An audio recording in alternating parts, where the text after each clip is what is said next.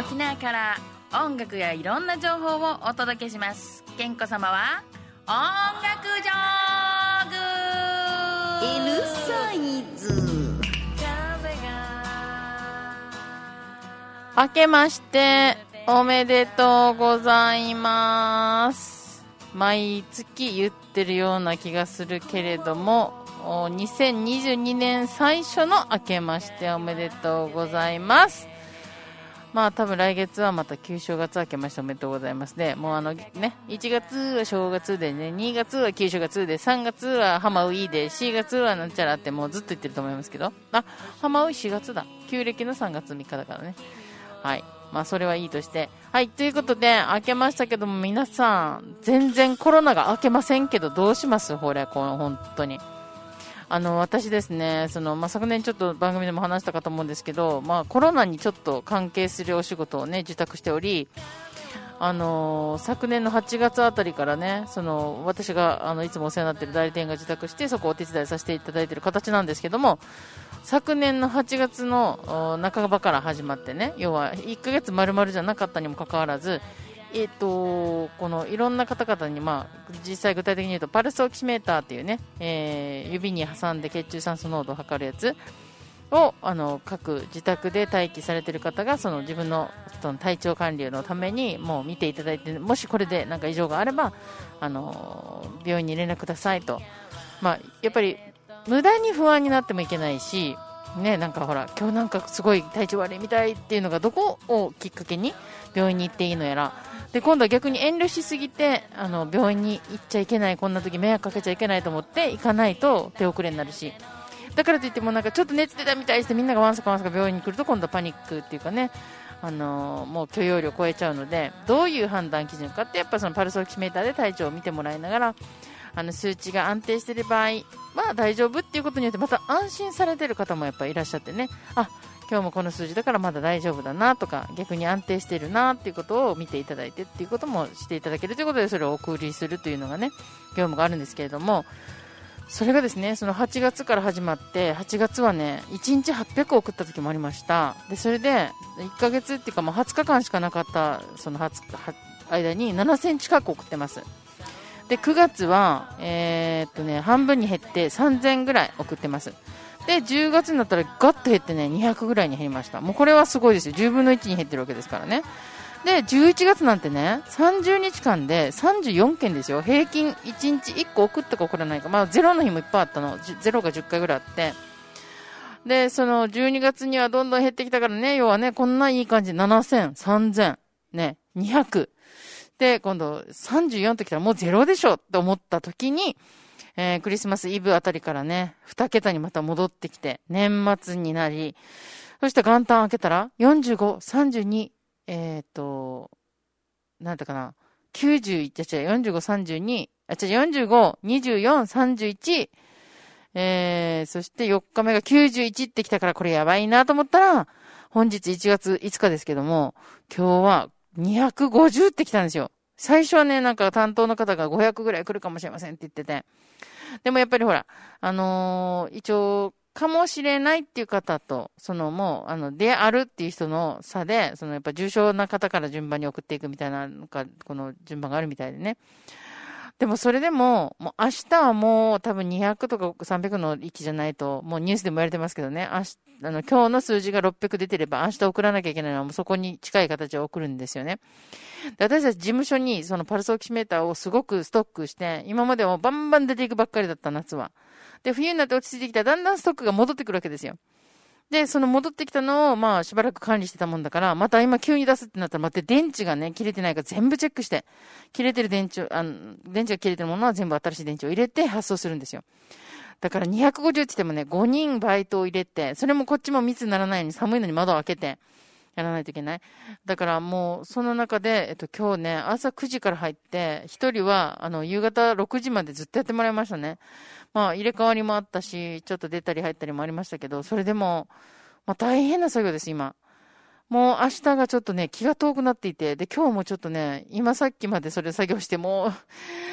バッタバタなんですけど、皆さんぜひね、これは油断しないで、ワクチン打ったからへへいっていう話じゃないですよ。ね、あの、人に迷惑をかけないようにもしなきゃいけないし、自分がかからないようにもしなきゃいけない。ね、あの、本当に命のかかることですから、気軽に、こう、自分の判断でこうだろうでいいだろうみたいにあんまりしないで、なるべく行かなくていいところは行かない、選べるところは選ぶっていうことで、えー、これからね、まあ、さ、本当に今日もね、のニュースでも言ってましたけど、これから成人式を控えてる皆さんにとってはね、もう、やっぱ一緒に一回だからね、成人式っていうのは、卒業式も一緒に一回。ね、誕生日はまあ毎年あるからまあ来年でいいかみたいなこと言ったとしてもだよ。でもね、例えばね、13歳のね、あの、TCB の誕生会は、あと誕生祝いは1回だけだし、とかね、もう本当皆さん一生に1回のものを、このコロナのせいで過ごせないこともたくさんあって、もどかしかったり悔しかったりすることいっぱいあると思います。だけど、だけど、本当にもうまとめてお祝いしよう、みんなで。このコロナが明けてみんなで、その3年前の成人式お祝いとかね。ね、本当もうちょっと時期を逸してしまうかもしれないけど、だけど、それまでちゃんとみんな繋がって、思いを合わせて、いつか、きっと、このコロナ明けさせて、みんなで乾杯しましょう。はい、もう少し辛抱していきましょう。この年末年始、なんとか乗り越えよう。今またバッと増えたけど、また減らしていきましょうね。はい、皆さんの協力が、あの、本当に、ね、えー、必要です。よろしくお願いします。というところで、ここでみんなで頑張って力強くやっていこうということで、私たちとコロナとの戦いということで、今年一発目の曲はこの曲をかけたいと思います。えー、Voyage on シックスストリングバイオリンっていうね、あの、6弦のボヤージュってなんでここだけフランス語なんですかね。あの、旅っていうか旅立ちっていうことなんですけど、えー、このね、大城厚弘さんっていうね、えー、6弦バイオリン、ワイパー奏者、琉球バイオリン創始者、作編曲家、ループアーチと先駆者の一人ということで、すごい肩書きいろいろ持ってらっしゃる方で、えー、歌三振の盛んな沖縄の那覇にて生まれ育つ、幼少の頃から気楽、声でなくて楽器による音楽に興味を持ち、琉球民謡も気楽で聴きたいと思っていた。ところが、琉球には楽器楽がほとんどないことを知るっていうところから、いろんな音楽経験を経て、ここにたどり着きました。それじゃ聴いてもらいたいと思います。この大城厚弘さんのサードアルバムに入っている、えー、まあタイトルにもなってるんですけども、戦うヤギと書いてピンダアースと書いてあります。これピンダアースみんな知ってます？あのー、えっ、ー、と、ヒージャー、こっちの沖縄本島っていうか沖縄島では、ね、えー、ヒージャー、オーラセとか言いますよね。ヒージャー、ヤギはヒージャー、ね、戦うオーラセでしょう。それが、えー、都に行くと、ピージャーとかピンザーになって、それが、あの、タラマに行くとピンダで、オーラ性がアースになるんですよ。もうピンダースって言ったら何のことやらわかりませんよね。そう。そんなピンダース、タラマの言葉だと思うんですけどもね。えー、これで聞いてもらいたいと思います。大城厚弘さんで、ピンダース。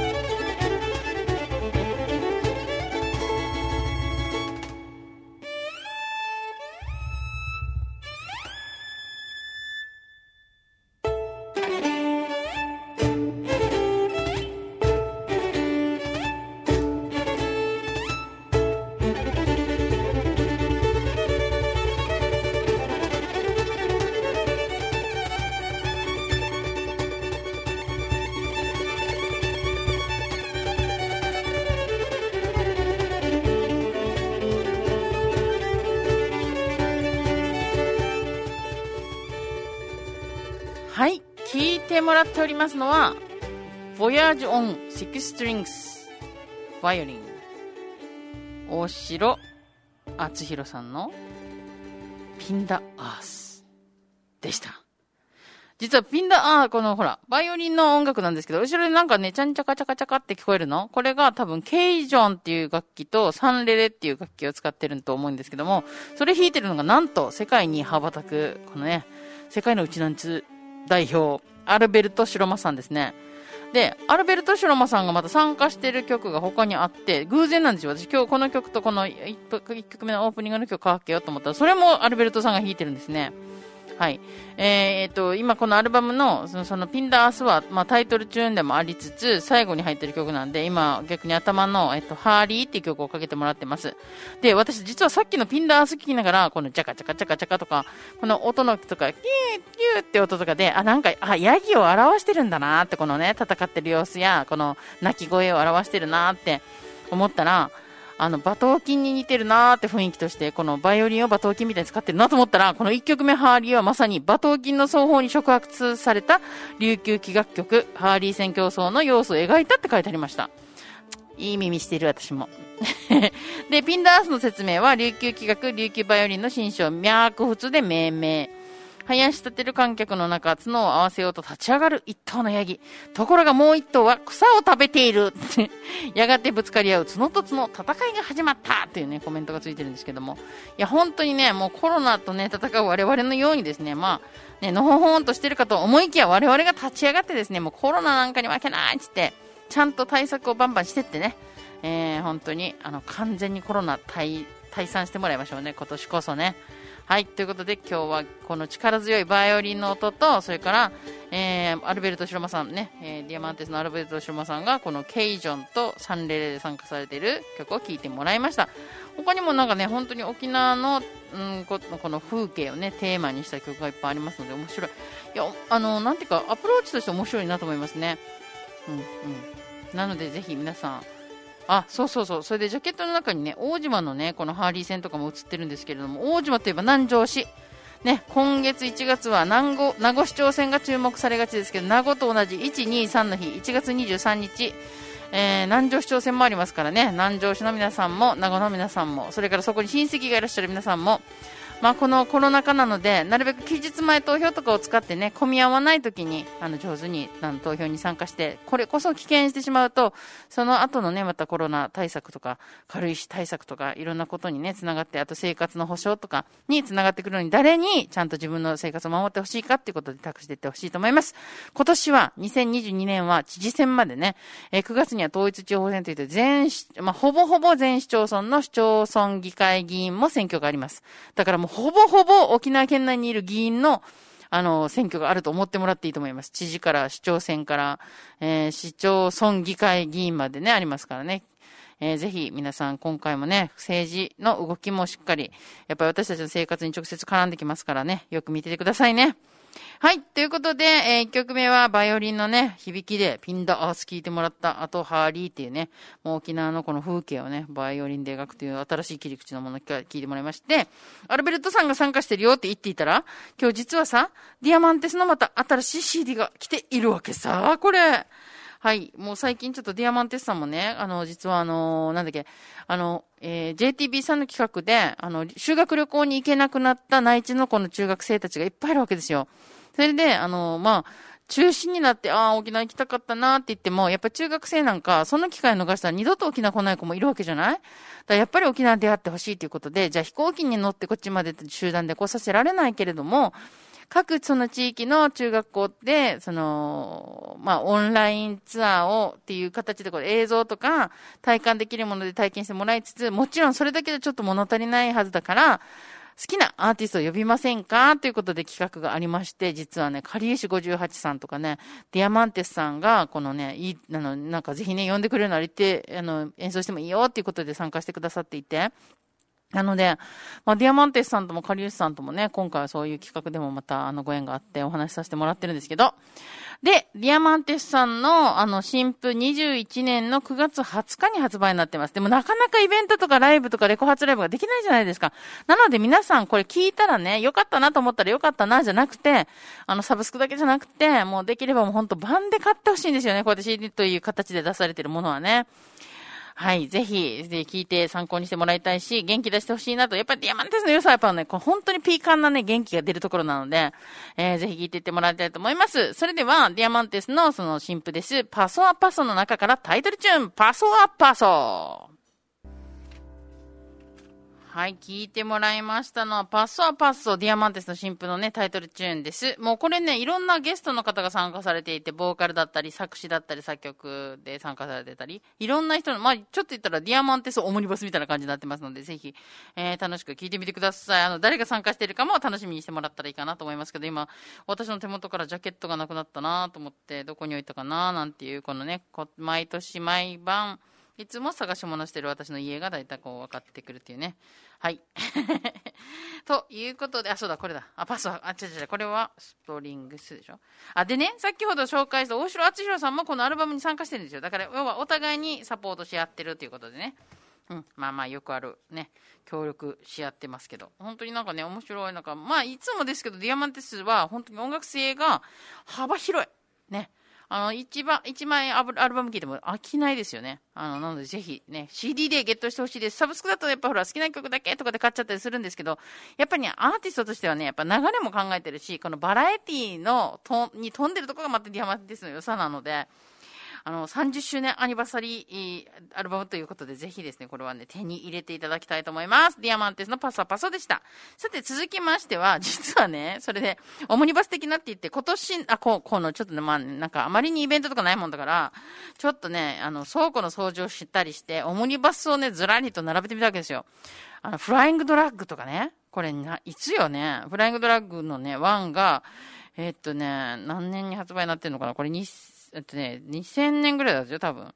ね。それから、ほら、ちょっと、そこがね、適当に言っちゃうところがダメなんだよね、私ね。何年なのそれ。何年なの聞いてみろ。数字を探せ。ディディディディディまあ多分ね、98年だ、98年。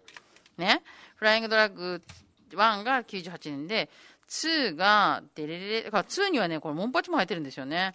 はい、これが99年ですね。で、クラップハンズオムニバス、あ、クラップハンズが始まるのが99年だから、ね、それで2002年にようやくあるオムニバスが出るんで、まあ、だいぶの先輩ということになります。で、その後、いろんなこのオムニバス持ってるんですけど、ちょ、今日ね、久しぶりにこの、これもかけたいなと思いながらだったけど、2001年、要はクラップハンズよりも一個前にもうシジコン2というね、えセカンドのオムニバスを出してる人がいます。それは、あの、YouTube とかでもそうだけど、昔はそのバインとか、で、今は TikTok とか、そういうところで面白動画を出しているネマタダシっていうのがおるんですけども、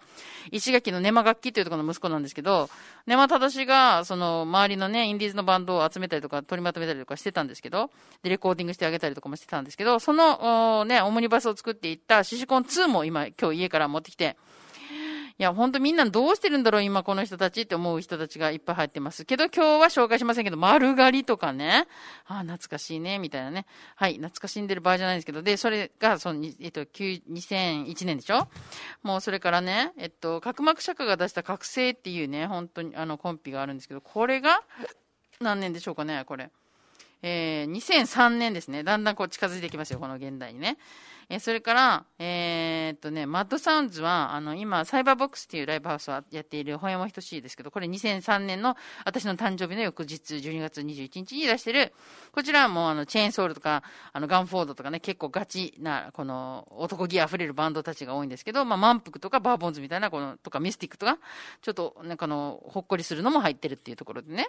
はい。ツーサイドワンブレインとかね。あ、懐かしい。もう全部読んでいい？これ、ま、満腹、チェーンソール、バーボンズ、ガンフォード、ミスティック、ザ・ビートルクラッシャー、えー、トライブ、ドリルペンギン、ザ・チェリー、えー、デッドロックバスターズ、ローチ、ドン・フラメンコ、それからジャンキー・ジャプドックス、ツーサイド・ワン・ブレイン、ザ・サンピラーズってもなんかね、すごいごつい、ね、いい、いいコンピです。この、まぶいです、まぶい。これ開いてないのあえて持ってきたんでしょ開けてないのもある。もう、あの、3枚持ってて、実は。1枚開ける、1枚開けないみたいなのがあるんですけど。はい。それから、えー、あとね、その、そうそう、あの、沖縄、あ、違う、フライングドラッグの続きとしてって出たみたいなの、チンスコーっていうのがあるんですけど、このチンスコはワーナーから出てますけど、これ2001年のやつね。で、ちょっと今日はね、珍しいの持ってこようと思って、オリオンビートとバイオレットリズム、こっちが先なんですけど、あと、こっちは結構ね、クラブ系とかで活躍してる人たちのコンピをこうまたね、シリーズで出した人がいましてですよ。えー、これは何年だ？これは。えー、っとね、ちょっと見てから焦るんでしょ。えー、これは、じゃじゃじゃんじゃん、じゃじゃじゃじゃん、じゃんじゃん、じゃじゃじゃじゃん、じゃんじゃん、早く早く、早く。焦ると出てこない。はい。まあ大体それぐらいですよ。2000、えー、まあ2003年。ん？オリオンビート？オリオンビートは2003年。じゃあこっちが多分ね、2000年とか2001年とかその辺だと思いますよ。はい。というバイオレットリズムに続く、そのオリオンビートの中からですね、今日はちょっと私がせっかく、あの、このアフロ被って番組をやってるのでっていうところもあるし、あの、私が大好きなヒンガーヒガさんというね、DJ がいるんですよ。もう、顔も好き、DJ プレイも。私 DJ 全然興味なかったんですけど、この人の見てからめちゃくちゃかっこいいし、と思って、あの、大好きなんで聞いてもらいましょう。大きい、あれ？アフロキナワ。はい。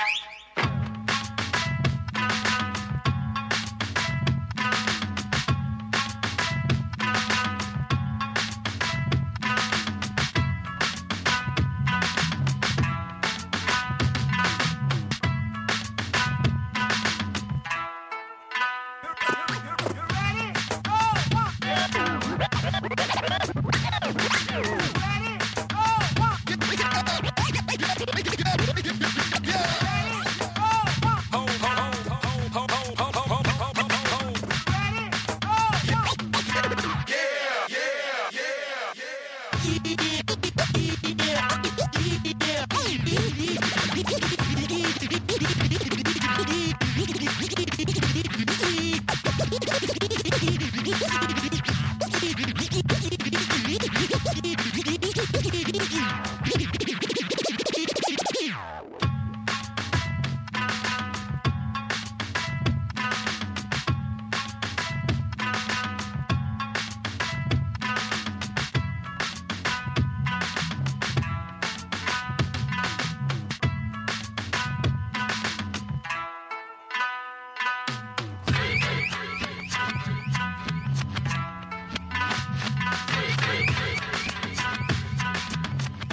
はい、聞いてもらっておりますのが、オリオンビートというね、オムニバスの中に入ってる、これ2003年だそうです。で、その前のバイオレットリズムは2000年でした。えー、こういうね、クラブ系のサウンドから、あの、コンピっていうのなかなかなかった中で、これね、あの、当時の、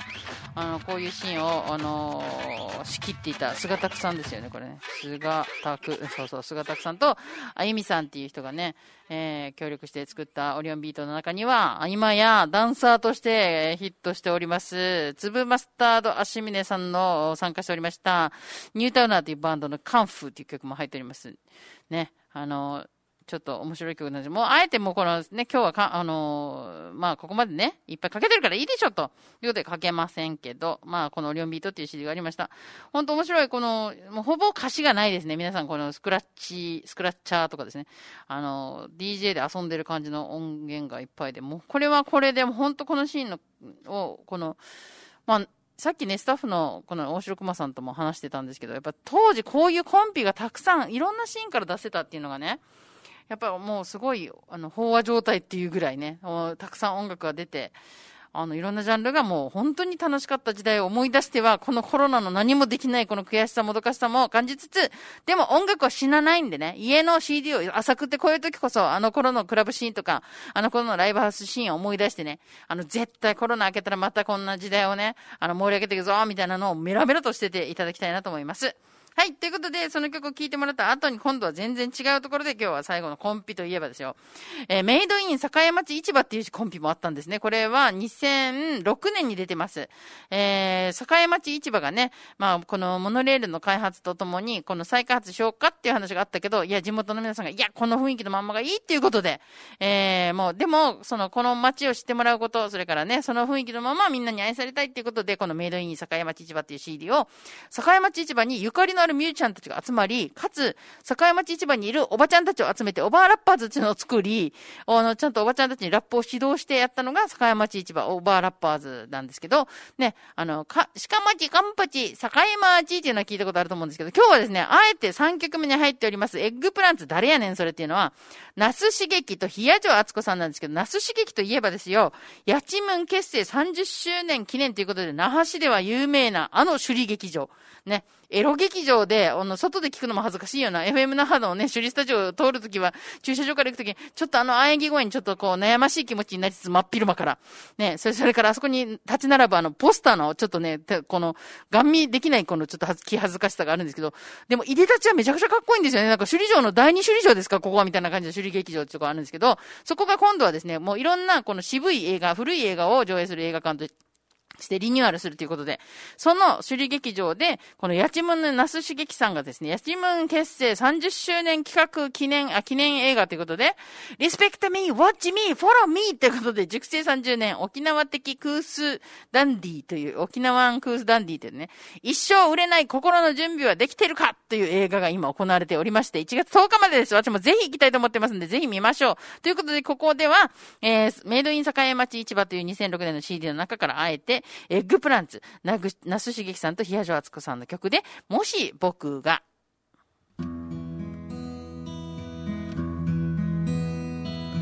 もし僕が